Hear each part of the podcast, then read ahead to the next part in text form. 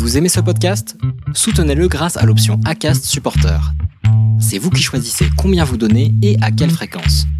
Cliquez simplement sur le lien dans la description du podcast pour le soutenir dès à présent.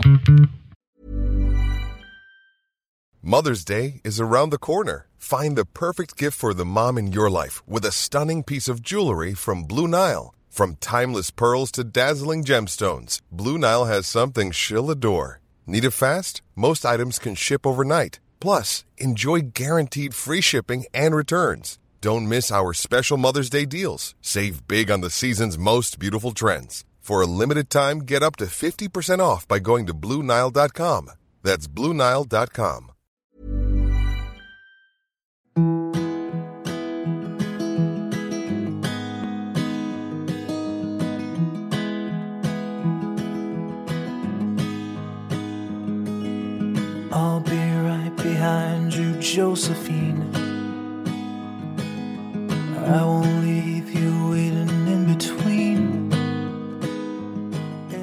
Je vous souhaite la bienvenue sur le podcast Les enfants vont bien.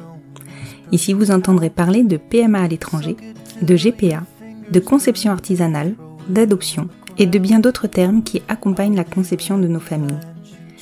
Vous entendrez aussi, et surtout, des familles homoparentales, coparentales, monoparentales par choix ou de fait, adoptantes, nous raconter leur parcours extraordinaire, au sens littéral du terme, vers la parentalité. Parce qu'en France, le chemin est bien avancé mais n'est pas encore abouti, je vous propose d'écouter des témoignages de notre quotidien qui vont vous rassurer sur le fait que nos enfants vont bien. Vous écoutez l'épisode 46 de la saison 3 du podcast Les enfants vont bien. Tellement de sujets sont abordés dans cet épisode que j'ai eu du mal à sélectionner ce que j'allais indiquer dans le titre. Mais j'avais très envie de traiter de l'avortement, parce que je sais que dans nos familles, certaines ont dû y avoir recours, parce que leur chemin de vie les y a amenés. C'est alors difficile à appréhender quand nous devons passer ensuite par un parcours PMA engageant et contraignant pour concevoir nos enfants.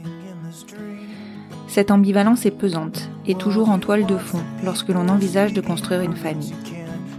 Oui mais voilà, la vie n'est pas linéaire. Il y a des bons et des mauvais moments. Marion n'était pas prête à accueillir un bébé alors qu'elle reconstruisait sa vie après une rupture difficile. Ce bébé s'est niché lors d'une relation d'un soir avec un garçon, la seule qu'ait eue Marion. Elle a fait le choix de l'IVG, elle a subi cette IVG et puis elle est passée à autre chose pour avancer. Son esprit y est accru très fort, et pourtant, ce petit bébé n'était pas décidé à se laisser déloger. Quatre mois et demi plus tard, Marion découvre qu'elle est toujours enceinte d'une petite fille qui s'appellera Stella.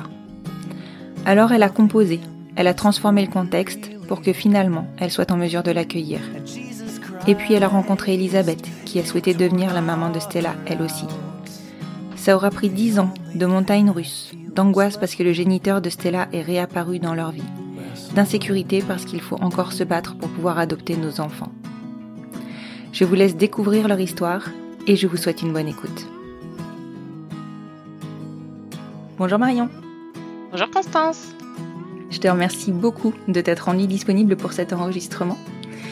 Je vais préciser tout de suite que cet épisode est un petit peu différent des épisodes que j'ai l'habitude d'enregistrer et que donc il peut ne pas euh, être bien entendu ou ne pas être euh, facilement entendu. Donc vous êtes libre ou non d'écouter cet épisode, particulièrement dans le contexte de nos familles, on va dire. Puisqu'aujourd'hui nous allons traiter de, l'avortement et aussi un avortement dans le cadre de nos familles. Alors un peu particulier, je ne vais pas en dévoiler plus. Est-ce que pour commencer, Marion, tu peux te représenter, puisqu'on t'a déjà entendu euh, dans un podcast de la Saint-Valentin, qu'on a déjà entendu Stella, et qu'on t'a déjà aussi entendu sur un des petits podcasts de l'été? Oui, alors euh, bonjour, moi c'est Marion, ou Marmotte pour les intimes. Euh, j'ai, euh, mon Dieu, j'ai bientôt 33 ans.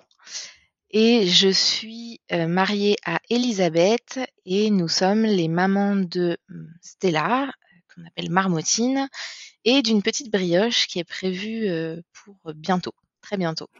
Très très bientôt. Pour resituer rapidement le contexte, tu as rencontré Ellie, Elisabeth, pardon, il y a combien de temps?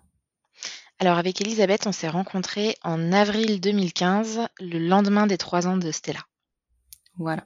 Et donc Stella est arrivée dans ta vie, donc tu as rencontré Stella avant Elisabeth, on est bien d'accord Oui, oui, j'ai rencontré Stella euh, bien avant Elisabeth, euh, trois ans avant, pour être, pour être exact. D'accord. Est-ce que tu peux nous raconter le contexte euh, qui entoure la conception de Stella? Évidemment. Alors du coup, Stella, elle a été conçue en juillet 2011, quand mmh j'étais moi-même au père, jeune fille au père, à Londres, donc au Royaume-Uni. J'étais partie en fait en janvier 2011 en me disant que je laissais tout derrière moi, que j'allais commencer une nouvelle vie parce que j'avais eu, comme beaucoup de gens, le cœur brisé. et donc je me suis reconstruite dans cette ville. J'ai vécu ma meilleure vie pendant un bon paquet de mois. J'ai fait la fête, enfin bref, la vie, la londonienne comme on l'imagine. Et à côté de, ça, enfin j'ai fait la fête, mais bah, il, se passe ce qui se passe parfois. À un moment donné, je me suis sentie un peu seule aussi, et donc, euh, bon, l'alcool aidant, et je, je, je, la fais courte, mais en gros, j'ai fini par coucher avec un garçon, ce qui n'est absolument pas ce que j'aime, parce qu'en fait, euh, je suis vraiment purement une nana qui aime les nanas, et, et c'est juste la solitude en fait, et ça arrive. Mmh c'est pas mon, c'est pas ma plus grande fierté, hein, c'est pas mon, mon meilleur moment. Euh, et, euh, et, malgré le fait qu'on se soit protégé avec ce garçon et malgré le fait que pour des raisons médicales euh, autres, je, on m'avait laissé entendre que possiblement j'aurais des difficultés à avoir des enfants, si ce n'est ne pas, enfin si ce n'est que j'en aurais pas. Mmh euh, donc à ma grande surprise, je me suis retrouvée enceinte après avoir euh, eu juste euh, un, un, coup d'un soir. Et donc ça, c'était en juillet 2011 et je l'ai appris quasiment tout de suite en fait, parce que je sais pas, je l'ai senti, enfin il y avait un truc. Mmh et quand je me suis aperçue que j'étais enceinte, en fait, ça rentrait pas du tout dans mes plans. J'avais à peine 22 ans. J'avais juste un bac en poche. Je vivais chez des gens parce que j'étais du coup jeune fille au père. J'avais tout quitté en France. J'avais pas de travail, j'avais pas d'appart, j'avais rien. Et euh, en revanche, ce que j'avais, c'était une éducation assez euh, ouverte de ma famille et, euh, et, assez féministe presque. Et du coup, ça s'est pas posé vraiment comme une question pour moi. Je me suis dit, ok, genre, c'est un, une décision très dure à prendre, mais en 24-48 heures, la décision d'avorter, elle était prise. Et donc, mmh. j'ai appelé euh, une de mes meilleures amies. J'ai pleuré euh, pendant, pendant, des heures parce que ben, c'était quand même une décision dure à prendre pour moi à l'époque. Parce que c'est c'était une chance en fait euh, entre guillemets qu'on me donnait alors qu'on m'avait dit que possiblement j'aurais pas d'enfant ou j'allais galérer et en tant que mmh lesbienne euh, j'avais pleinement conscience que les parcours de PMA c'était pas non plus euh, un truc super simple mmh et là je savais que je ne pouvais pas garder ce bébé donc il fallait avorter donc c'était dur et le temps que je digère la nouvelle j'ai contacté une un, centre de planning familial en fait en banlieue parisienne, euh, qui est aussi l'hôpital où je suis née moi-même. Euh, et j'ai pris rendez-vous, la dame m'a tout expliqué. L'un dans l'autre, j'ai attendu quelques semaines par rapport à la date euh, pour pouvoir avorter, euh, tu sais, non pas de manière médicamenteuse, mais par aspiration. Mmh Parce qu'en fait, je suis, je suis une chochotte et j'ai aucune, aucune je, je, ne, je, ne, supporte pas la douleur. Et en fait, mmh beaucoup, beaucoup de gens m'ont expliqué que d'avorter de manière euh, médicamenteuse, euh, ça prend des jours et tu souffres super longtemps. Et je n'étais ouais, pas capable, en fait. Mmh. Psychologiquement, mmh. déjà, je souffrais de devoir faire ce choix-là. Je voulais pas souffrir physiquement. Sachant que j'ai des règles douloureuses, j'avais d'autant plus peur. Mmh et donc, j'ai euh, pris rendez-vous pour aller faire une anesthésie générale et une aspiration. Euh, donc un ouais, avortement par aspiration. C'était en fait, c'était pas très tard. C'était le premier jour du délai légal pour faire l'avortement par aspiration. D'accord. Donc je, je sais plus, enfin ça fait dix ans, donc j'ai un peu oublié les délais. Mais de mémoire, il y avait, euh, je crois que tu as cinq semaines, il faudra vérifier ça. Euh, tu dois avoir voilà quelques semaines pour faire par par médicament en fait. Mmh et après, tu as une autre période où tu peux faire par aspiration. Et moi, j'étais sur le premier jour du délai légal par aspiration parce que je voulais quand même avorter assez vite vu qu'il fallait que je retourne à Londres. C'était sur mes vacances d'été. Ouais, d'accord. Tu avais organisé ça pour que ça tombe. Et... Je vais te demander pourquoi Paris et pas Londres, du coup. Eh ben, en fait, ouais, c'est ça. Euh, Stella a été conçue mi-juillet. Moi, je quittais Londres le week-end qui suivait, je crois, donc une semaine après. Et j'avais peut-être six semaines devant moi, je crois. Enfin, c'est pas, pas beaucoup, cinq ou six semaines en France. Et puis, je, vu que je rentrais pas souvent en France, en fait, j'ai baroudé, j'ai fait le tour de la France pour voir mes copains. Et j'en ai profité entre temps pour me faire avorter. Donc, euh, j'ai pas eu beaucoup de repos. Et, euh, et donc, je suis, je suis allée à l'hôpital et euh, c'était super dur. Et l'un dans l'autre, j'ai dû mettre ma maman au courant parce qu'en fait, il fallait forcément quelqu'un pour accompagner en cas d'avortement. Dans cet hôpital, en tout cas, c'était le process. Et, et notamment quelqu'un pour venir chercher la personne. Donc, évidemment, moi, j'ai pris la seule personne qui ne conduit pas. Ma maman ne conduit pas, donc elle est venue me chercher en bus. Et, et c'était très très dur psychologiquement, mais euh, mais ma mère m'a beaucoup aidée parce qu'en fait, elle, elle, elle, elle m'aidait à voir la réalité en face, qui était que j'avais rien pour accueillir ce bébé et que j'étais partie vivre à Londres pour avoir une meilleure vie et pour, euh, pour construire quelque chose et qu'avec un bébé dans les pattes, j'allais jamais y arriver. Mmh et j'ai avorté. Je suis allée euh, chez ma grand-mère de cœur pendant quelques jours pour me reposer après ça en Beauce, là où finalement euh, j'habite maintenant, donc c'est assez rigolo. et euh, l'un dans l'autre, à l'époque, il y avait euh, un bar à Paris qui s'appelait le Troisième Lieu. Oui, c'est vrai. Et c'est ça. C'était un super bar et j'ai réussi à sortir dans ce bar. Enfin, j'étais sortie dans ce bar quelques jours avant d'avorter et j'avais fait des rencontres de nanas sympas et donc on discutait pendant le temps où je me reposais après mon avortement. Et en fait, je pense que je suis tombée un peu. Euh, à l'époque, je disais croque love, c'est un peu qui, qui, qui coulole de dire ça.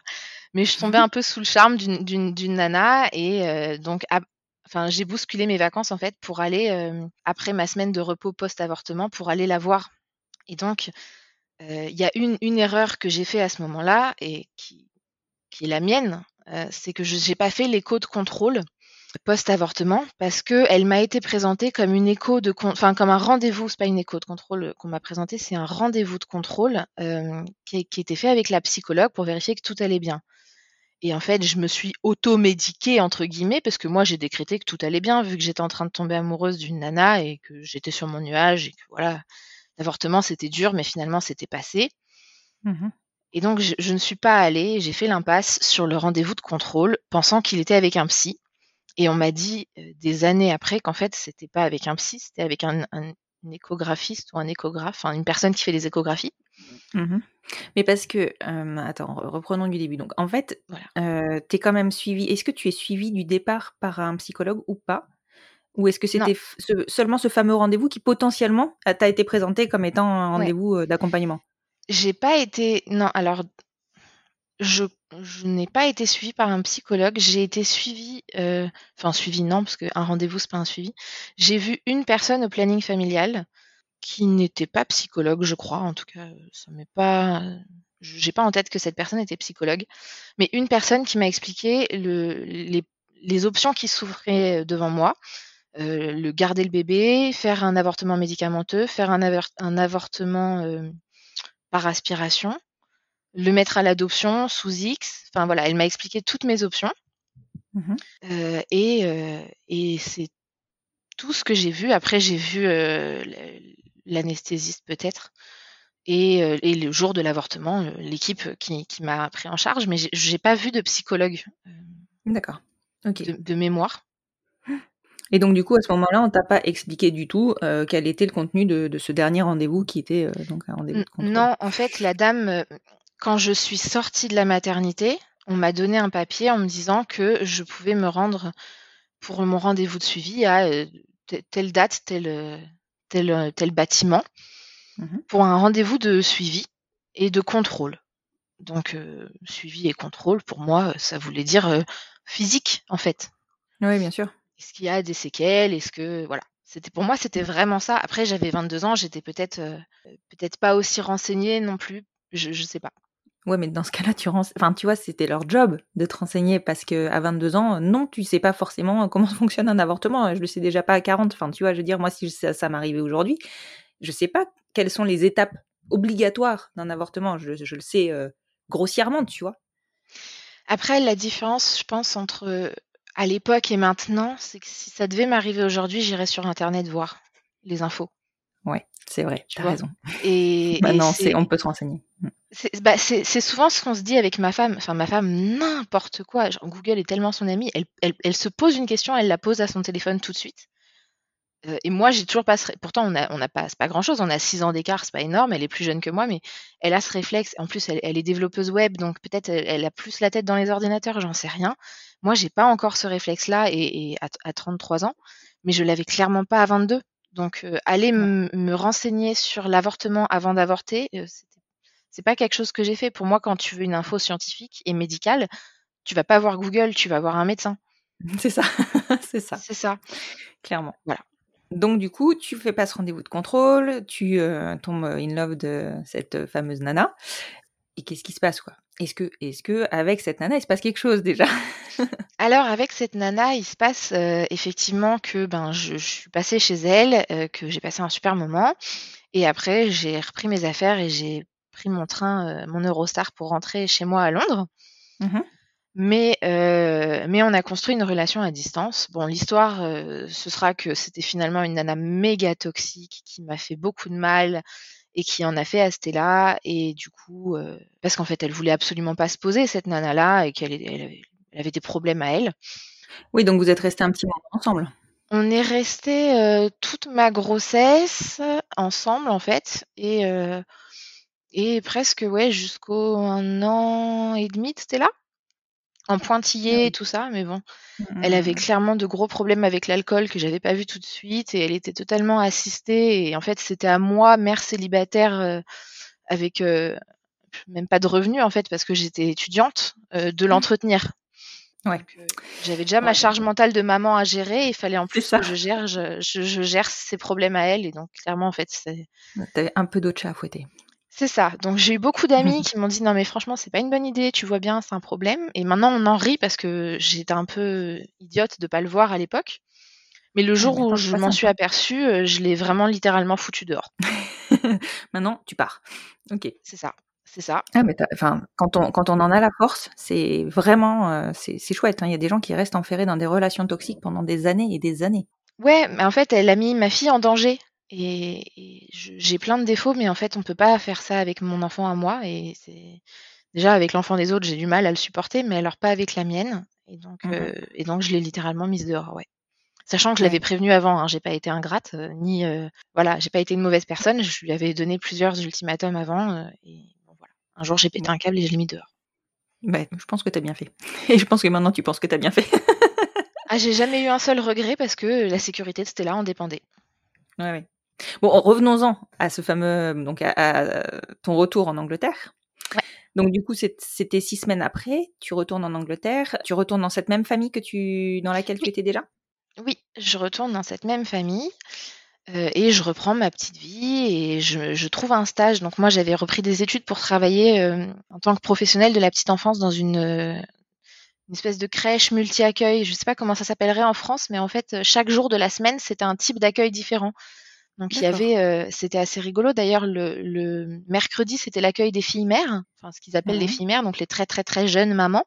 Qui Mhm. avaient, euh, la plus jeune, elle avait 14 ans. Mhm. Euh, et puis, euh, puis voilà, il y avait un jour de garderie, un jour d'activité avec les parents de, de tous âges, voilà, pas mal de trucs, c'est vraiment très très sympa. J'ai appris pas mal de choses. Et les mois se passent et euh, moi j'avais euh, j'avais les règles, que, que- enfin ce que je pensais être des règles qui étaient peut-être un peu différents parce que il y en avait moins, mais je, bon, je Mhm. perdais du sang tous les mois de manière assez régulière, donc je me suis pas posé plus que ça la question. Oui, et puis post-avortement, euh, tu peux, enfin, tout peut changer. Enfin, le cycle, il peut se, ça. se bouger, quoi. Ça. Mm. Et puis, euh, j'avais des symptômes de grossesse, mais en fait, j'ai compris que c'était des symptômes de grossesse que bien plus tard, parce que j'avais une Mhm. explication absolument rationnelle à tout ce que j'avais. Par exemple, moi, j'ai vomi tous les matins pendant euh, quasiment neuf mois. Sauf qu'en fait, donc tant que j'étais enceinte, bon bah j'étais enceinte, ok. Mais quand j'étais plus enceinte, en fait, c'était parce que je me lavais trop fort les dents, c'était sûr. ah oui, t'as pas été je- chercher le côté psychologique peut-être de, de l'avortement ou. euh, Pas, pas à ce moment-là. Euh, D'accord. j'ai vomi parce que en fait euh, moi je me lavais super fort les dents j'avais des gingivites en fait euh, c'était là elle m'a elle m'a mon dentiste rigole beaucoup mais elle m'a pompé tout mon calcium dans mes dents donc elle elle a des très bons os c'est génial mais moi j'ai plus de dents Oui, c'est connu Donc, ça. euh, Mm. ouais moi je peux pas manger une glace et boire un truc chaud c'est impossible alors qu'à une époque c'était mon grand plaisir Et, et donc, en fait, euh, voilà, je, je, je, vomissais, mais je, je l'expliquais parce que je me lavais trop fort les dents. Je, saignais de la bouche parce que j'avais des gingivites. Pareil, je me lavais trop fort les dents. J'étais excessivement fatiguée, oui, mais j'étais jeune fille au père, je courais partout, je vivais une vie de folie, je m'occupais des gamins toute la journée. Donc j'avais vraiment une, une, explication très très rationnelle à tout ce que Ouais, je à vivais. chaque euh, symptôme de grossesse. ouais. Exactement. Euh, après, moi, je suis quelqu'un qui suis, en, enfin, je suis en surpoids depuis euh, quasiment toujours. Je crois, je n'ai pas de souvenir de moi où j'ai pas été en surpoids. Donc, les Mhm. personnes en surpoids, euh, peut-être ça se voit moins. En tout cas, moi, j'ai pas, voilà, j'ai pas, j'ai perdu du poids. hein. Quand j'ai accouché de ma fille, j'étais à moins 5 kilos par rapport à avant ma grossesse, c'est-à-dire avant d'accoucher de ma fille. Oui. Une fois que j'ai, sorti elle, j'imagine que j'étais encore, encore moins. Encore moins, ouais.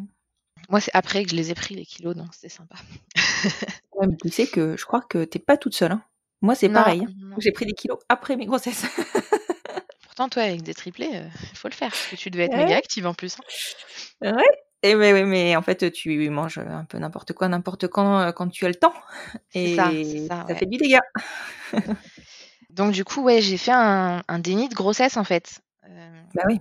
j'ai, C'est clairement ça. pendant, pendant plusieurs mois, en fait, j'avais absolument pas conscience que j'étais enceinte, du tout. Euh, je pensais que j'étais fatiguée parce que je sortais, euh, que je vomissais parce que ou j'avais trop bu, ou euh, mon brossage de dents intensif et tout ça. Bon, alors je buvais moins cette deuxième partie d'année que la première partie d'année entre janvier et juillet avant de tomber enceinte. Mais ça, c'est la vie qui a fait ça. C'est parce que j'ai perdu ma copine de beuverie entre temps. Donc, elle est Mhm. partie, elle est rentrée en France en fait. D'accord. Donc, Ouais, euh, finalement, le- la vie, elle est c'était dans le pas bon plus sens. mal. Mais, mais c'est vrai que je fais partie de ces, a posteriori, de ces horribles parents qui ont continué à boire pendant qu'ils étaient enceintes alors que c'est bien connu qu'il faut pas le faire. Mais Mais tu factuellement, je le le savais pas. Ça. Voilà. Et, et, et je pense que la nature est bien faite parce qu'en fait, Stella, elle, elle- enfin, c'est un enfant, elle, elle est absolument parfaite, elle est, elle est en parfaite santé, elle l'a toujours été. Et, et pourtant, euh, j'ai rien fait en matière de suivi de grossesse et compagnie. Donc, euh, la vie, a ses, la vie a ses propres plans. Je crois que la vie voulait que tu rencontres Stella surtout, parce que là, euh, tout va dans ce sens-là. C'est ça. Et alors, à quel moment tu te rends compte que tu es toujours enceinte? Ou peut-être à nouveau enceinte, mais en l'occurrence, il n'y avait pas de logique, mais bon. Et ben, je me suis rendu compte que j'étais encore enceinte. En fait, en voyant une, dans mes ateliers de, de, de crèche multi-accueil où je travaillais, Et je discutais avec une très jeune femme qui avait déjà un petit bébé, et- enfin un petit bébé, un petit, un toddler comme on dit, euh, qui, qui marchait donc, et qui, euh, qui m'expliquait qu'en fait elle venait de réaliser qu'elle était enceinte, mais elle l'avait pas vu venir. Et elle me parlait de ses symptômes. Et ça a pris, ça a pris un moment avant que dans ma tête je connecte et je me dise mais euh, peut-être j'ai un peu les mêmes quand même. C'est un peu voilà. Peut-être que ça me rappelle quelqu'un. C'est Peut-être. ça. Et bon, voilà, ça m'a pris du temps à, à laisser pénétrer l'info. Et j'ai fait, euh, j'ai fait euh, comme beaucoup de gens, le fameux pipi sur un bâton qui te dit que oui ou non tu n'es pas enceinte. Et en fait, le, ré- le, le réactif, euh, il n'avait pas eu le temps de monter à la barre de contrôle que le test était rouge écarlate. Et tu sais qu'en fonction du stade de grossesse, il peut ne pas virer non plus, quoi. Donc, euh, Bah, bah nous, enfin moi en tout cas, euh, il, il est monté comme ça en deux secondes. Ils te disent il faut attendre, je sais plus, trois minutes, je crois. Euh, Moi, j'ai pas eu besoin d'attendre trois secondes. Le truc était rouge et du coup de panique, j'ai fait pipi sur un deuxième puis un troisième bâton euh, pour être sûr que le truc était pas cassé. Je l'ai fait euh, pendant euh, deux, trois jours d'affilée pour être sûr aussi. Donc des, des bâtons, j'en ai gardé qu'un, mais des bâtons de test de grossesse en fait pour Stella, j'ai dû en utiliser une dizaine. Et quand j'ai réalisé, je suis allée voir la directrice de, de l'endroit où je travaillais.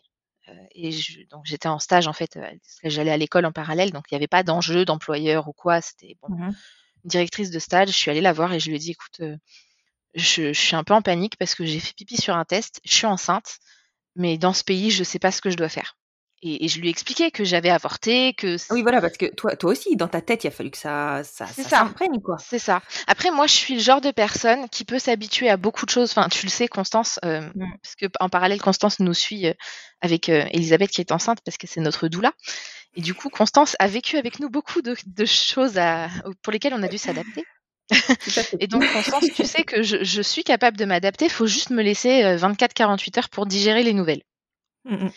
Et donc une fois que j'ai percuté que j'étais enceinte euh, et que c'était pas euh, des, des restes de, je sais pas, de, de produits ou quoi, parce que ça faisait bien des mois, j'ai voulu comprendre ce qu'il fallait que je fasse en fait. Et j'ai été suivie Ouais. donc sur les recommandations de cette personne euh, dans un des plus grands hôpitaux de Londres. Et, et je me souviens, de, ça faisait cinq jours que je savais que, enfin cinq jours que j'avais fait pipi sur le bâton, donc que je savais que j'étais encore enceinte. Et je suis allée voir un, un monsieur.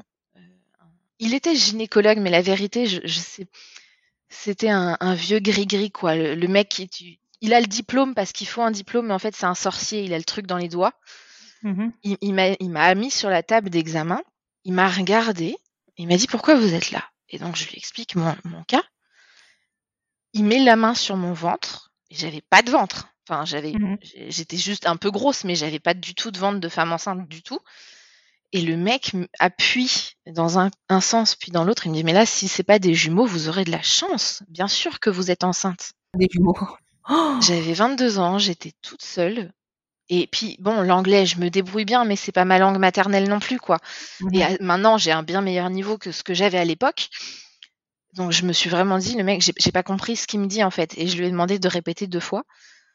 Et, et c'est son, c'est son interne, ou enfin c'est le Mhm. jeune avec lui, avec lui qui devait être son interne qui m'a réexpliqué, non non, en fait vous êtes bien enceinte. Et, là j'ai pris un, un coup, alors que je le savais en fait, mais là j'ai pris un coup parce que j'avais trop peur d'avoir des jumeaux. En plus, non, mais des fois, ils font vraiment pas attention à ce qu'ils disent. hein. C'est ça. Mais factuellement, avoir des jumeaux en soi, c'était un rêve à l'époque, mais juste pas dans ce contexte-là. Non, mais toute seule. Non, mais enfin bon. Voilà. Bref, donc c'était voilà, c'était un peu le l'histoire fun et donc de Ouais. là ils m'ont envoyé faire une échographie Mhm. et, euh, et c'est une partie euh, après on croit ou on croit pas. Moi je crois dur comme fer à ça, mais euh, pendant l'échographie la personne elle parlait pas, elle était très très concentrée cette femme-là sur ce qu'elle faisait parce que j'imagine qu'il y avait un enjeu après une fausse couche, euh, il, il faut vérifier que tout va bien et qu'il lui manque pas euh, un bras ou quoi que ce soit. Mhm. Elle fait tout son examen clinique et à un moment donné, moi, je vois littéralement 36 chandelles. Comme dans les dessins animés, les, les petites, les petites lumières qui tournent autour de ta tête. Et j'avais jamais vu ça de ma vie, en fait. J'avais jamais eu euh, l'expression voir 36 chandelles. Je l'ai compris ce jour-là. Mhm. Et, et je me- je me- je m'enfonce un peu plus dans le fauteuil et je me dis, et je commence à respirer en me disant, ça va pas, euh, ok. Et je ferme les yeux. Et devant mes yeux, il y a écrit en, en espèce de lumière violet quand je sais pas comment ça s'appelle ce truc-là, faudrait que je cherche depuis le temps que je raconte cette histoire, mais c'est quand on bouge très vite un flash devant une, un photo, une appareil photo, ça, ça écrit des mots. Voilà. Ouais, tout à fait.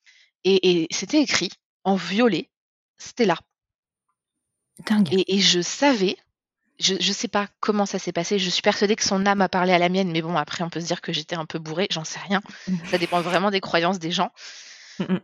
Mais j'étais convaincue que euh, mon bébé s'appelait Stella et que c'était une petite fille et qu'elle allait, elle allait absolument très bien en fait. Elle allait très très bien cette petite fille. Ouais, là, t'as connecté avec ton bébé, en fait. J'ai connecté et la dame donc finit son examen. Elle s'est pas rendue compte du tout de ce que moi je venais de vivre euh, en moi-même. Et à la fin de l'examen, elle me dit euh, OK, est-ce que, que voilà, je, je peux vous faire mon retour? Et je lui dis oui. Elle me dit OK, tout va bien. Je lui dis oui, je sais. Et elle me dit euh, vous voulez savoir? Je dis non, je sais. C'est une petite fille. Elle s'appelle Stella et elle va bien. Elle va très bien. Et la dame me sort des yeux comme des soucoupes. Elle me regarde. Sachant que tu sais, enfin, que on avait dû lui dire que c'était un déni de grossesse. C'est ça, c'est ça. On a- elle était au courant parfaitement que c'était un dossier un peu touchy. Ouais. Et euh, elle me regarde, elle sourit et elle me dit "Écoutez, je sais pas si elle s'appelle Stella, mais c'est bien une petite fille et elle va bien." Hmm. Et c'est le moment où en fait, c'est vraiment ce moment-là où j'ai vu son prénom en violet en, voyant 36 chandelles. C'est le moment où j'ai accepté, où j'ai embrassé tout ce qui m'arrivait et je me suis dit "OK, cette petite fille, euh, t'as couché une seule fois avec un homme, avec une capote qui a pété, t'as fait un, avortement dessus. Déjà à la base, tu n'étais pas censé avoir des enfants. En plus, t'es lesbienne, c'est pas facile. Peut-être que arrête de lutter contre l'univers et juste tu l'élèves et tu vois ce qui se passe. Ouais, mais c'est clair. Et c'est et c'est ce jour-là, je me revois très bien, je, me revois la place dans le bus dans lequel j'étais. Je me souviens d'être rentrée chez moi et de m'être dit, ok, bah maintenant t'es une maman, en fait. Et genre Ah ouais, maintenant, tu l'as admis. euh, Enfin, tu vois, des fois, ça prend neuf mois de grossesse plus Ouais. euh, du temps après en fait, l'accouchement. non. Moi, ça m'a, a été euh, le flash, quoi. Bah, en fait, maman, t'es une maman. Pardon, maintenant, t'es une maman, c'était plus le. euh, Prends tes responsabilités. En fait, maintenant, ton travail, c'est de faire en sorte que cette personne, eh, enfin, si elle est là, c'est qu'il y a une raison. Mhm. Mon, le job de ma vie, à ce moment-là, j'ai compris que le job de ma vie, c'était de faire en sorte qu'elle, elle puisse faire le sien. Oui. Je sais pas pourquoi Stella, elle est sur Terre. Je sais pas ce qu'elle va faire. J'ai- J'ai je- j'ai pas la prétention de dire qu'elle va sauver le monde, ni rien, mais je suis sûre que si elle est sur cette planète, c'est parce qu'elle a quelque chose à y faire. Et, et mon taf, mon travail au quotidien, c'est de faire en sorte que ce soit une belle personne et que ce pourquoi elle a été envoyée, eh ben, elle puisse le réaliser sans avoir euh, voilà, de, de problèmes sur sa route. quoi. C'est pleinement ce en quoi je crois. Et ça n'a pas été facile. Hein. En même temps, tu as quand même reçu quelques signes qui vont dans ce sens-là, quoi. Je C'est crois ça. que là, C'est ça. ouais. Et, et alors, ok, tu réalises, tu prends conscience, mais tu es toujours en Angleterre, en stage, tu as repris tes études? Ouais. Qu'est-ce que tu mets en place? Parce que tu as tout, tout chamboulé. Alors, c'est là que c'est compliqué. Et moi, j'étais effectivement toujours à Londres, dans ma famille qui ne savait pas que j'étais enceinte, parce que je venais de l'apprendre moi-même. Et tu leur avais raconté pour l'avortement ou pas? Non. D'accord, oui. Donc non, je leur avais rien dit du tout. Ils étaient, ils étaient juste au courant que j'étais lesbienne, donc ils devaient se dire c'est c'est bien, celle-ci, elle va pas nous la faire à l'envers. Manque de bol, euh, bon, voilà, Raté. raté. Euh, et mes parents, euh, donc, donc très vite, en fait, j'ai réalisé qu'il fallait que je le dise à mes parents. C'était compliqué. Ma maman, elle était, euh, ma maman, elle était partie dans le sud chez ma grand-mère. Et donc à l'époque, euh, il existait un logiciel qu'on appelle Skype, avec lequel on se téléphonait. On se téléphonait très souvent avec ma famille pour, euh, bah, pour se donner des nouvelles. Et euh, le moment où j'ai appelé le Skype de ma grand-mère sur son ordinateur fixe, hein, parce que les ordinateurs portables, il n'y en avait pas tant que ça, Mhm. et que du coup j'ai vu ma mère, et en fait j'ai vu deux personnes en face de moi, et mon, ma grand-mère a compris que j'étais enceinte. Je sais, je sais toujours pas comment, mais elle a, elle a senti. C'est elle qui le dit. hein. Elle dit à ce moment-là, j'ai Mhm. compris que tu étais enceinte et que tu allais le garder. Et ma mère, elle, elle n'a pas vu ce qui lui est arrivé, d'autant plus que ma maman, elle, elle- elle est la personne qui m'a emmenée à l'hôpital. Mais c'est ça. Et donc, et puis, elle elle est infirmière en plus, donc on peut pas dire que ce soit quelqu'un qui soit pas capable de lire un, un compte rendu opératoire elle ou comprend quoi. très bien comment ça fonctionne, oui.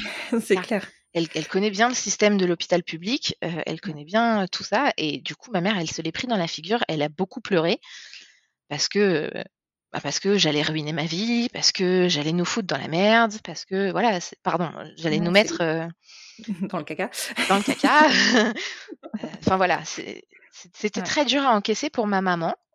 Et, et paradoxalement, ma grand-mère, elle, je crois qu'elle était quand même vachement heureuse parce que ma grand-mère, elle a toujours voulu être arrière-grand-mère.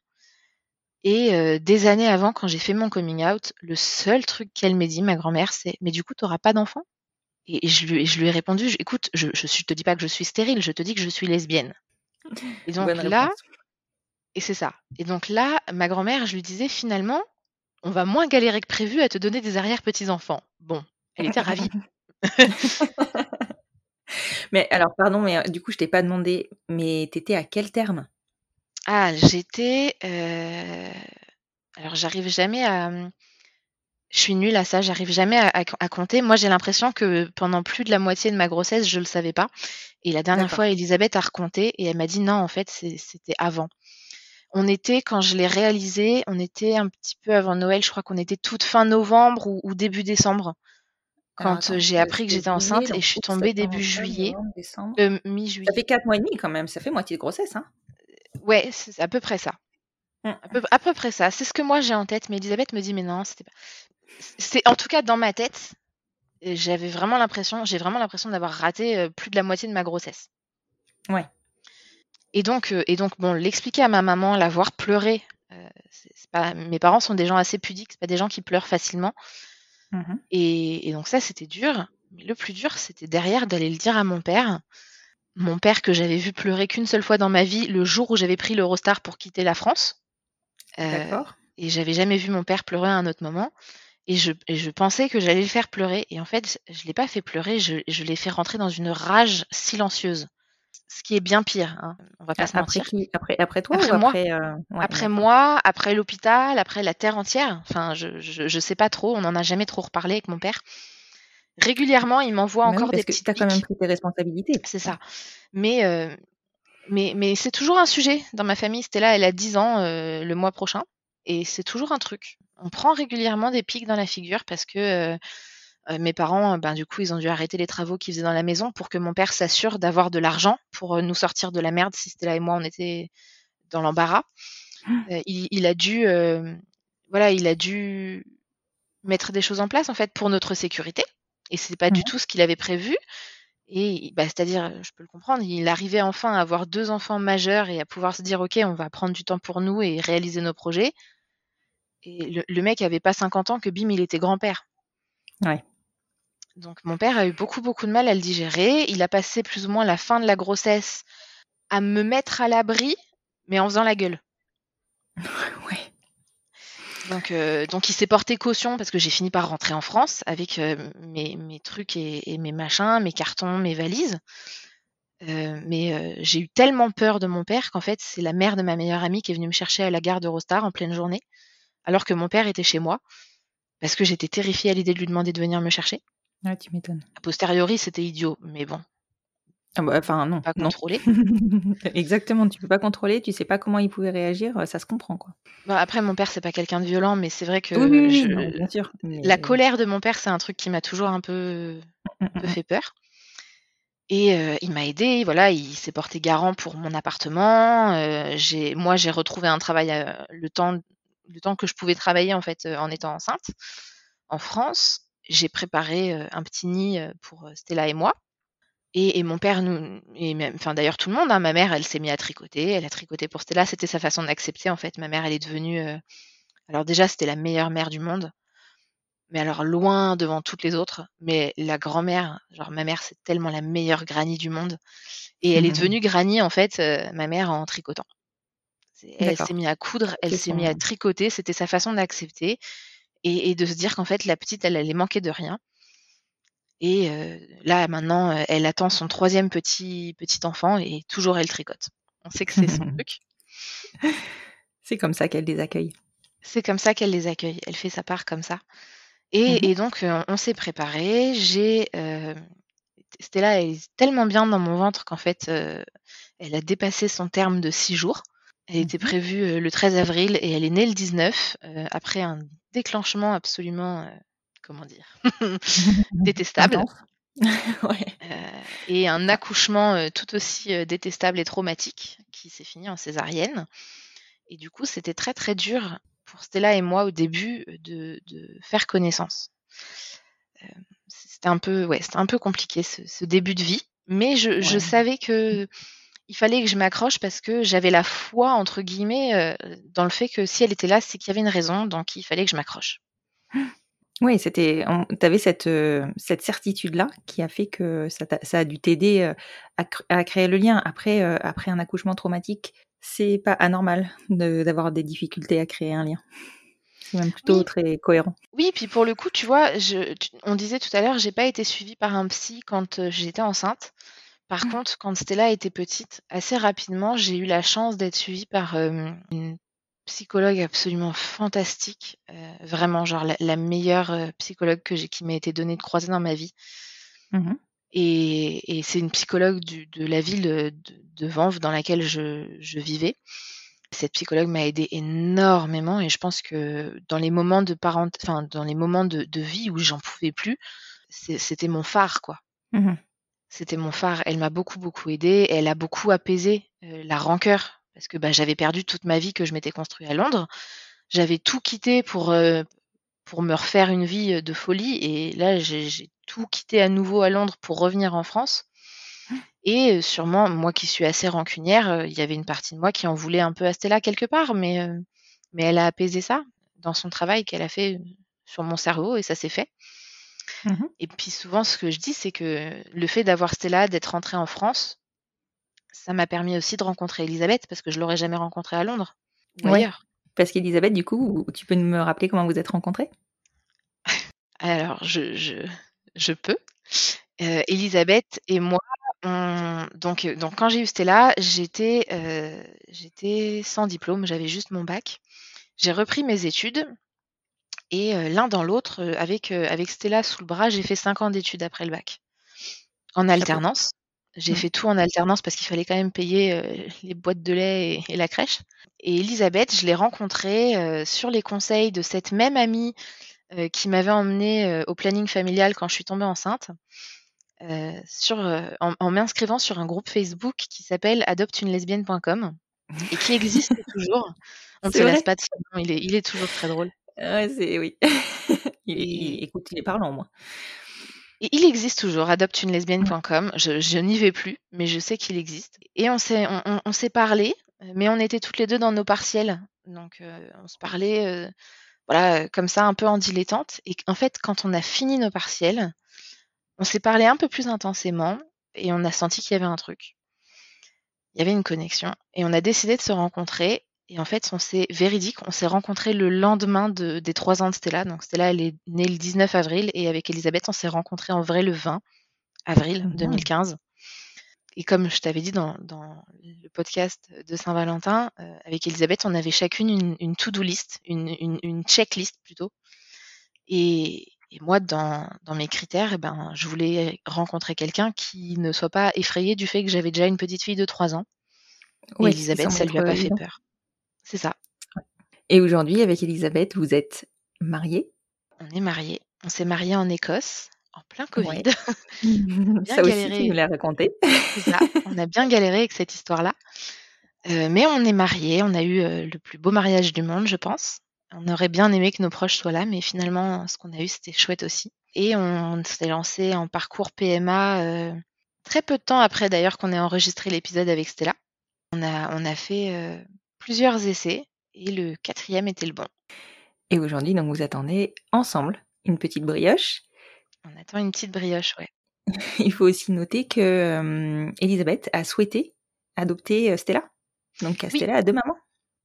Oui, euh, depuis euh, le podcast de Stella, les updates, c'est que effectivement, on s'est un peu battu avec le tribunal de Chartres parce que on avait posé donc dès qu'on a été mariés, qu'on a reçu notre livret de famille et qu'on a fait, euh, qu'on a reçu le le document de non rétractation après, le- enfin le document du notaire, en fait, le consentement, euh, le délai de deux mois, etc.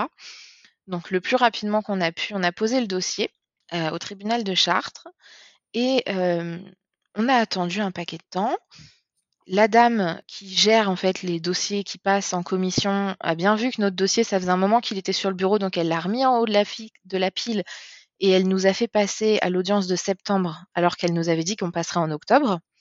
Donc on n'a Mhm. pas pu assister à l'audience alors qu'elle nous avait vraiment, euh, elle avait insisté pour qu'on y, a- on y, a- on y assiste en nous expliquant que pour des enfants aussi grands que Stella, c'était important de se rendre dans le tribunal, d'assister à l'audience et de comprendre euh, ce qui se passait pour eux, parce que c'était vraiment Mhm. leur vie. Donc on avait préparé Stella à ça, on était, euh, enfin, nous on, on va jamais dans les tribunaux, donc on était impatiente de, de vivre ça. Et elle nous appelle euh, en septembre. Non d'ailleurs, je, je les appelle pour vérifier que c'est toujours bon. Je les appelle en octobre pour vérifier que c'est toujours bon la date. Et là, elle me dit, mais non, mais vous, vous avez été, votre cas, il a été euh, passé en commission en septembre. Et je dis, ah bon, mais on n'a pas été prévenu. Et elle nous explique que le Covid, elle a vu qu'on avait attendu, du coup, elle a voulu accélérer. Et je demande du coup ce qu'il en est, le jugement. Et l'un dans l'autre, après moult discussions et allers-retours, j'apprends qu'on a été rejeté. Notre demande a été rejetée. Alors là-dessus, je sors de mes gonds parce que moi, j'avais fait un dossier méga solide, c'est-à-dire euh, avec toute l'expérience qu'on a dans notre communauté de famille euh, euh, LGBTQIA+, je- j'avais bien regardé les, les lettres, les témoignages, les albums photos, tout ce qu'il fallait. Le Mhm. tribunal de Chartres, il demande rien, juste le CERFA. Mais j'avais mis en plus des choses pour pas me faire recaler, justement. Et là, on me recale. Et j'ai dit, c'est pas possible. J'ai- J'ai fait la, la nana têtue. Je suis allée sur Internet. Merci le collectif famille parce que j'ai mis le lien du collectif famille où c'est bien expliqué les conditions à remplir pour pouvoir adopter l'enfant du conjoint. J'ai mis les liens euh, des lois en fait euh, Mhm. françaises. Et j'ai expliqué à la magistrate qu'en fait, le refus, me dire qu'elle refusait l'adoption parce que Elisabeth n'avait pas 28 ans et parce que nous n'avions pas deux ans de mariage, en fait, ne s'appliquait pas à notre cas. Relis la loi, madame. Et, et en fait, euh, ça, ça ne s'applique pas. Et donc, une fois que je lui ai mis le nez dans son erreur et que je lui ai expliqué qu'en deux clics sur Google, moi, je pouvais lui trouver la, la, L'info. la loi à appliquer et l'info- l'information à utiliser, bizarrement, ils ont revu leur jugement Et ça, ça a pris encore, un, évidemment, hein, encore un ou deux mois pour avoir la, la, nouvelle audience. Après, ça nous a pris un temps infini, encore oui, donc ça a pris un mois entre l'audience négative et l'audience positive. Après, ça a pris deux mois pour qu'on reçoive le jugement. Fin février, on a pu euh, envoyer le papier à la mairie de naissance de Stella pour faire changer son nom. Et à ce moment-là, il y a eu un, un problème et ils n'ont pas pu l'ajouter au livret de famille. Et donc seulement maintenant, ils l'ont ajouté. Ils ont envoyé le livret de famille dans la mairie dans laquelle je vis. Et on n'a toujours pas pu le récupérer. Donc c'est à ce point récent. Pourtant, le livret de famille, c'est pas un truc que je laisse traîner, mais c'est à ce point récent qu'on n'a toujours pas pu le, le récupérer et on est mi-mars. Ouais, voilà où on en est. Donc Stella a officiellement deux mamans, mais elle a toujours pas officiellement le même nom que nous sur ses papiers d'identité. Et comme euh, symboliquement, c'est très très important pour nous de faire les démarches de changer nos papiers d'identité tout ensemble, du coup, nous non plus, on n'a pas les bons papiers d'identité avec notre nom de femme mariée parce qu'on attend Stella. Oui, c'est ça. Ça, c'est. Euh, c'est vraiment euh, incompréhensible que, en fonction euh, des tribunaux, en fonction, en fait, en fonction de la personne qui est derrière le tribunal ou le bureau de la secrétaire du tribunal, les lois sont pas appliquées de la même façon euh, partout en France. Donc, il n'y a pas d'homogénéisation, d'homogénéité. Bref, euh, c'est pas homogène, quoi. et, et c'est hyper, enfin, voilà, pour nous, c'est c'est lourd en fait. C'est lourd parce que ça montre encore nos différences, alors qu'en vrai, on nous applique des, enfin, on nous permet enfin d'être comme tout le monde. Bah, oui, mais ce qui est le plus lourd, c'est, c'est en fait, ce qui est le plus lourd pour moi, c'est que nous, en, tant que, en tant que personne concernée, euh, je pense la communauté, hein, même la communauté qui te suit, euh, qui, qui, est directement concernée, on a les lois et les avancées en mmh. tête. Ce qui est très lourd, c'est que le grand public ne les a pas. Donc nous, par exemple, oui. dans nos, nos, proches, on leur a dit, bah, nous, notre PMA, elle nous a coûté tant de milliers d'euros. Les gens, ils ont ouvert des yeux grands comme des soucoupes et ils nous ont dit mais la PMA elle est passée là légalement, c'est pris en charge. Je leur ai dit les gars, mais, mais c'est passé bon, avec, voilà. enfin il y a 200 donneurs en France. Mm. Non, bien sûr que c'est bien sûr que c'est pas possible. On serait pas enceinte là, sinon. Il y a tellement de demandes, donc il faut expliquer tout le temps ça. Et c'est ce que te disait Stella quand, quand tu l'as enregistré. Ce qui est le plus lourd, c'est de répéter, de répéter, de répéter, d'expliquer et de ne pas se lasser et de ne pas s'énerver parce que les gens n'ont pas l'info. Et nous, ouais. on le fait, on le fait, on éduque beaucoup autour de nous et donc on a éduqué au fait que ben oui, Stella, elle n'était pas protégée pendant toutes ces années parce que le cas où moi je meurs, ben elle était toute seule. Et bien sûr que mmh. mes parents l'auraient pas laissée à la rue, mais si oui, mes parents, ils avaient envie de, de j'en sais rien, de faire du mal à Elisabeth, techniquement, ils pouvaient lui interdire de voir Stella. Ouais, Alors, mes fait. parents sont pas des gens idiots, bien sûr, mais on, ne peut pas la protéger si on l'adopte pas. Et, et c'est pareil, maintenant, il faut expliquer que, ben oui, mais si tu veux choisir ton donneur parce que pour toi c'est important, parce que par exemple, nous, on est en surpoids, donc on voulait pas donner, on voulait pas en tout cas prendre le risque de donner euh, ce problème-là. On voulait donner une chance de trouver un donneur qui a vraiment pas de problème de poids pour que notre enfant n'en ait pas et qu'il risque moins de maladies, en fait. Ben ça, en France, tu peux pas le faire. Non. Et, et c'est des petites choses comme ça. Et, et, les gens comprennent pas. Les gens te disent, bah oui, mais si tu fais ta PMA en France, c'est gratuit. Oui, mais c'est pas à mes termes. Donc je préfère, malheureusement, enfin c'est malheureux, mais je préfère payer et, et, que ça se fasse dans mes termes. Oui, et les gens se rendent pas compte. Peu. Après, maintenant, euh, il faut aussi savoir qu'on peut faire prendre en charge une partie de la PMA à l'étranger. C'est compliqué, des démarches longues, euh, mm. c'est susceptible de ne pas passer. Mais en tout cas, techniquement, c'est envisageable. C'est un très bon point à rappeler. Euh, et c'est effectivement ce que j'explique autour de moi. Le seul bémol, c'est que ça ne s'applique pas quand tu passes par Cryos et que tu trouves un gynéco en France, ce qui a été notre cas. Oui, tout à fait. Tout à fait. Et c'est effectivement l'exception à, à cette règle. Mmh, mmh. Ouais, c'est l'exception à cette règle. Ouais, Nous, on, tout à fait. On voulait passer euh, par le Portugal avec l'aide de Léa. D'ailleurs, merci beaucoup Léa. Euh, mmh. On voulait passer par le Portugal et en fait, avec le Covid et en ayant déjà une, une fille aînée qui était assez grande et, et donc voilà, qui pouvait pas rater l'école, on a dû passer par Cryos pour pouvoir rester en France. C'est un point à avoir en tête. Et Stella, elle connaît son histoire? Oui, euh, Stella, elle connaît son histoire depuis euh, avant sa naissance. Oui, ah oui. Euh, oui, en fait, quand j'ai appris que j'étais enceinte, à nouveau, à Londres, je vivais encore à Londres à l'époque, et j'ai commencé à enregistrer des dictaphones où je lui racontais mes ressentis un peu comme un journal, un journal intime. Je lui disais, bah voilà, je pense que je te dirais ça comme ça, euh, je t'expliquerai avec ces mots-là, parce que je sais pas à quel âge. on- on- J'avais des grandes interrogations à quel âge on explique aux enfants qu'ils naissent pas dans les choux. Et, et donc, euh, j'ai- j'ai- je lui, j'avais fait en fait, j'avais pris des notes mentales et, et je lui expliquais en fait, voilà, je, je planifie de, de commencer à parler de telle chose à tel moment. J'espère que tu n'auras pas de questions avant. Et, et c'est que des vagues souvenirs parce qu'en fait, euh, mon disque dur a, a craché et, et elle n'a jamais pu entendre malheureusement ces enregistrements que j'ai faits pour elle. Et pourtant, il y en avait des dizaines et des dizaines. Ah, c'est tellement dommage. Hmm. Et c'est très très dommage et ça me fait très très mal au cœur d'y penser. Mais du coup, j'ai toujours pris l'habitude de toujours lui raconter les choses, de toujours lui dire la vérité euh, sur tous les sujets, même les sujets euh, qui font moins consensus. Mais euh, elle a toujours toujours connu son histoire. Elle sait qu'elle est née euh, d'une rencontre d'un soir. Elle sait que c'était pas un enfant désiré à la base, mais que euh, une fois que j'ai su que j'étais toujours enceinte d'elle, ben j'ai désiré la garder Mhm. même si j'ai pas désiré la concevoir. Elle sait que j'ai désiré la garder, que je me suis toujours battue pour elle. À partir du moment où j'ai choisi de la voir, puisque la deuxième fois j'aurais pu faire le choix, euh, les médecins m'avaient proposé de faire une, une interruption médicale de grossesse pour en gros euh, réparer leurs bêtises, parce que Ouais. c'est eux qui avaient raté euh, l'IVG. Oui, mais c'est pas tout à fait la même procédure. euh, Non, c'est pas du tout la même procédure et du coup ils ont, j'ai l'impression que c'était un peu borderline de dire euh, on va faire une interruption médicale de grossesse alors que c'est une grossesse qui allait bien, Bah oui, bien mais c'était pour faire passer sous le tapis le fait que ben ils avaient aspiré un amas de cellules au lieu d'aspirer un embryon. Ouais, bah oui. Bon. En tout cas, euh, j'ai refusé parce que parce qu'il faut pas se battre quand un, un embryon, une âme, n'importe quoi s'accroche, il faut, faut protéger cette âme. Mhm. C'était mon, mon- ma conviction.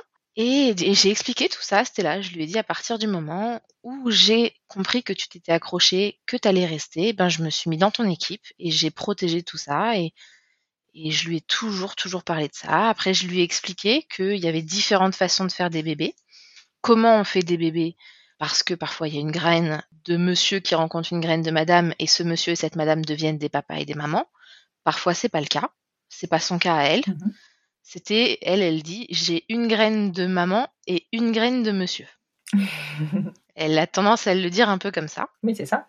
Avec le temps, bien sûr que maintenant, elle, elle, elle parle plus facilement d'un ovule et d'un spermatozoïde. Elle, elle a, elle a un peu plus de vocabulaire, euh, disons, scientifique, entre guillemets. Les graines à bébé, elle, elle connaît le principe depuis qu'elle est toute, toute petite. Et on lui a fait en anglais, en français. Et on a la, la chance ou la malchance d'avoir été retrouvée par son géniteur, qui, euh, qui est londonien. Et quand euh, elle avait, c'était là, quel âge elle avait? Six ans et demi, je crois. Son géniteur euh, nous a retrouvés, bref, sur Internet, l'un dans l'autre. Il a fait le lien? Il a fait le lien parce qu'en fait, il a déjà un, un garçon, lui, qui est plus grand que Stella. Mhm. Il m'a montré une photo de son fils petit et en fait, effectivement, euh, il y a des traits communs entre son fils petit et Stella. Et donc lui il a dit non mais ces enfants se ressemblent trop, euh, c'est sûr il y a un truc. Nous on a beaucoup paniqué avec Elisabeth euh, et on a beaucoup pleuré de stress parce qu'on ne savait pas quelles étaient ses intentions. Il y a la barrière de la langue même si on est bilingues toutes les deux donc euh, c'était beaucoup de stress Oui, et l'un dans l'autre. Stella n'était pas protégée, ni Elisabeth. Stella était absolument pas protégée parce qu'elle n'était pas adoptée par Elisabeth parce que nous n'étions pas encore mariés. Donc c'était beaucoup, beaucoup de stress, mais on a réussi à créer une relation. On a réussi à comprendre que Chris ne voulait rien de mal à Elisabeth, au contraire. Euh, on a réussi à lui expliquer qu'on n'attendait strictement rien de lui, qu'on n'avait pas besoin de lui dans notre vie, que Stella ne manquait de rien, qu'elle ne manquait certainement pas d'un père, qu'elle ne manquait pas de grands-parents parce qu'il venait avec euh, sa famille. hein.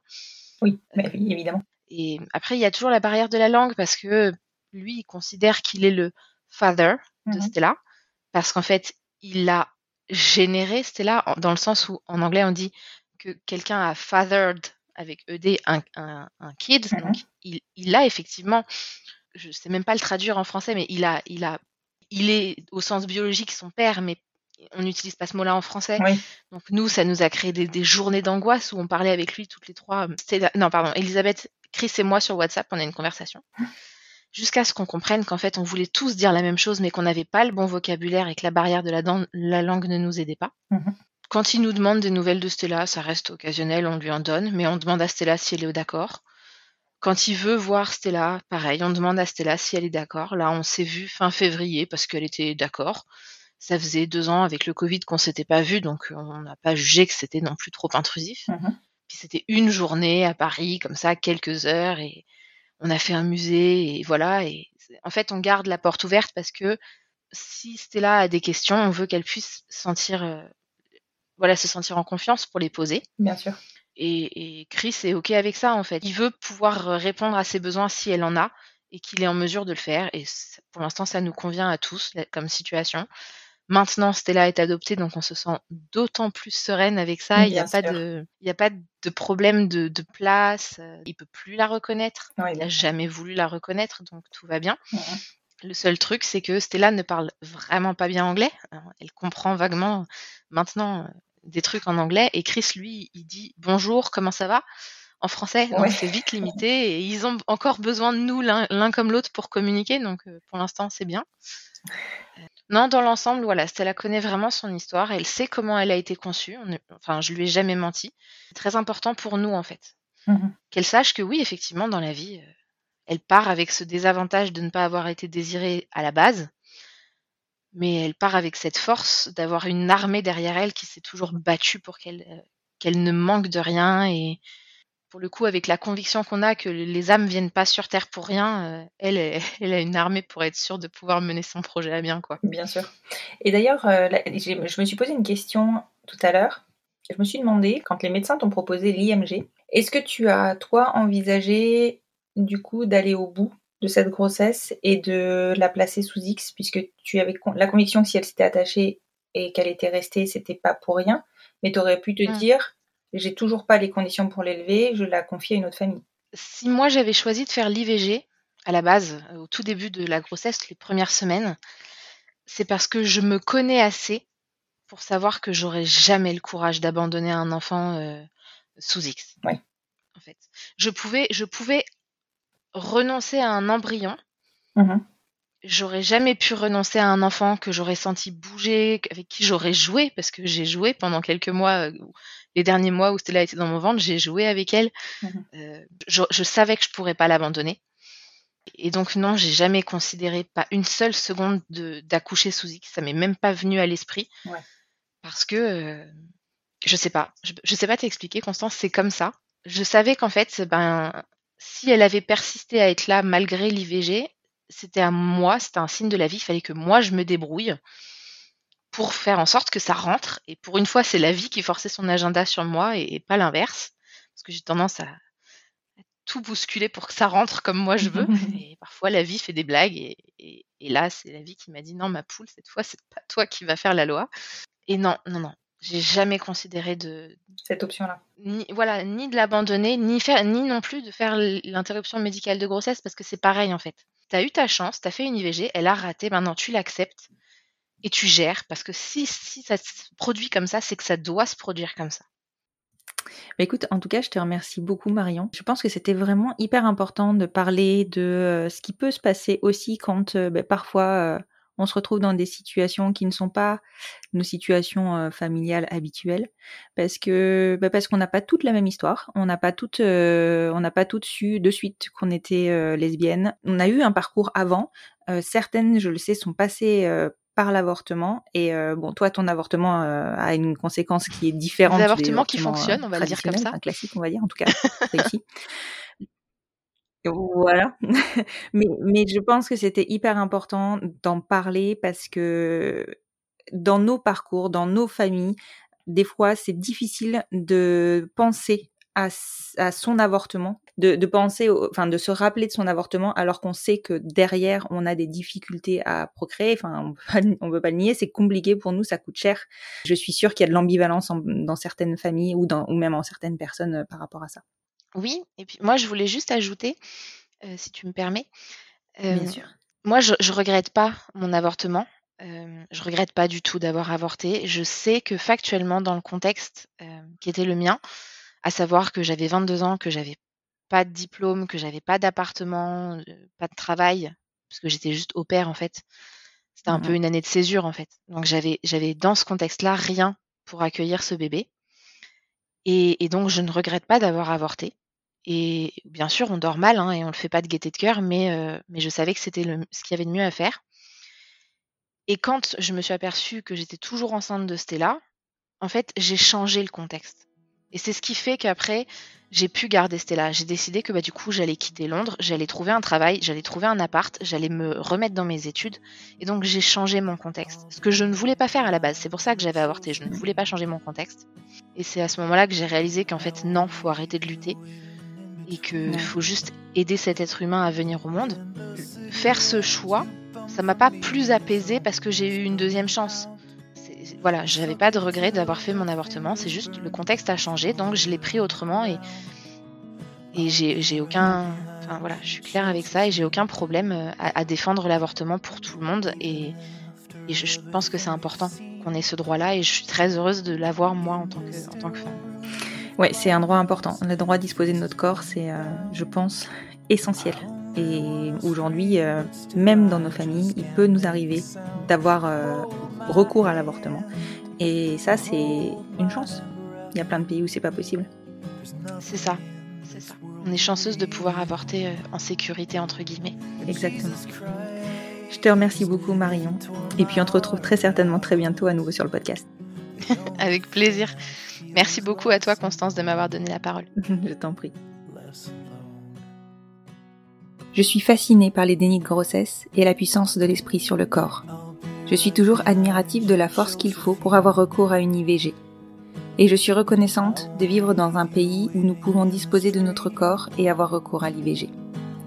Si j'ai souhaité enregistrer cet épisode et le diffuser ce mois-ci, c'est parce que la loi a évolué depuis peu et que le délai légal pour pouvoir avoir recours à un avortement est passé de 12 à 14 semaines d'aménorrhée.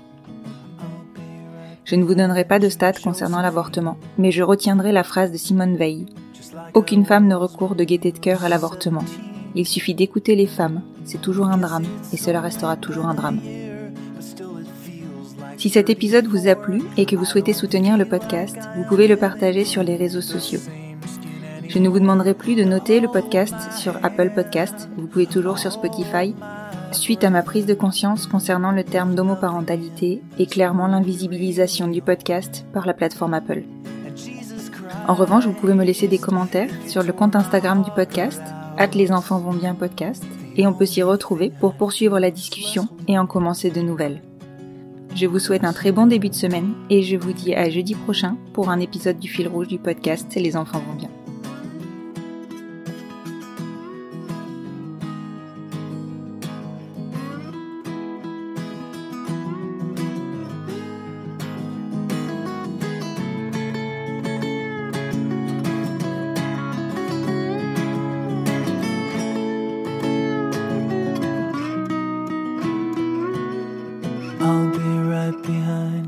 Josephine.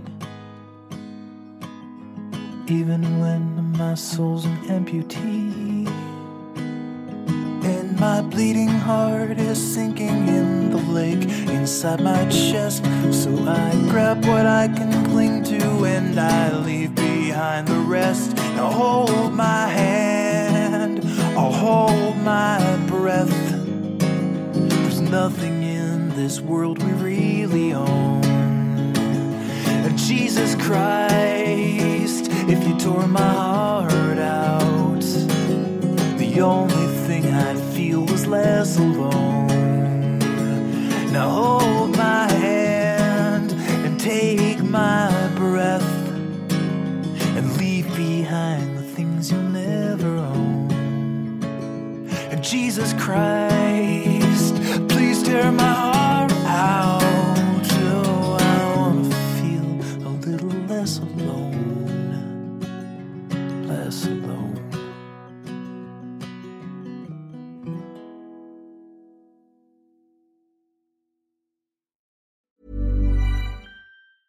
Hey, it's Danny Pellegrino from Everything Iconic. Ready to upgrade your style game without blowing your budget? Check out Quince. They've got all the good stuff shirts and polos, activewear, and fine leather goods, all at 50 to 80% less than other high end brands. And the best part? They're all about safe, ethical, and responsible manufacturing. Get that luxury vibe without the luxury price tag. Hit up quince.com slash upgrade for free shipping and 365 day returns on your next order. That's quince.com slash upgrade.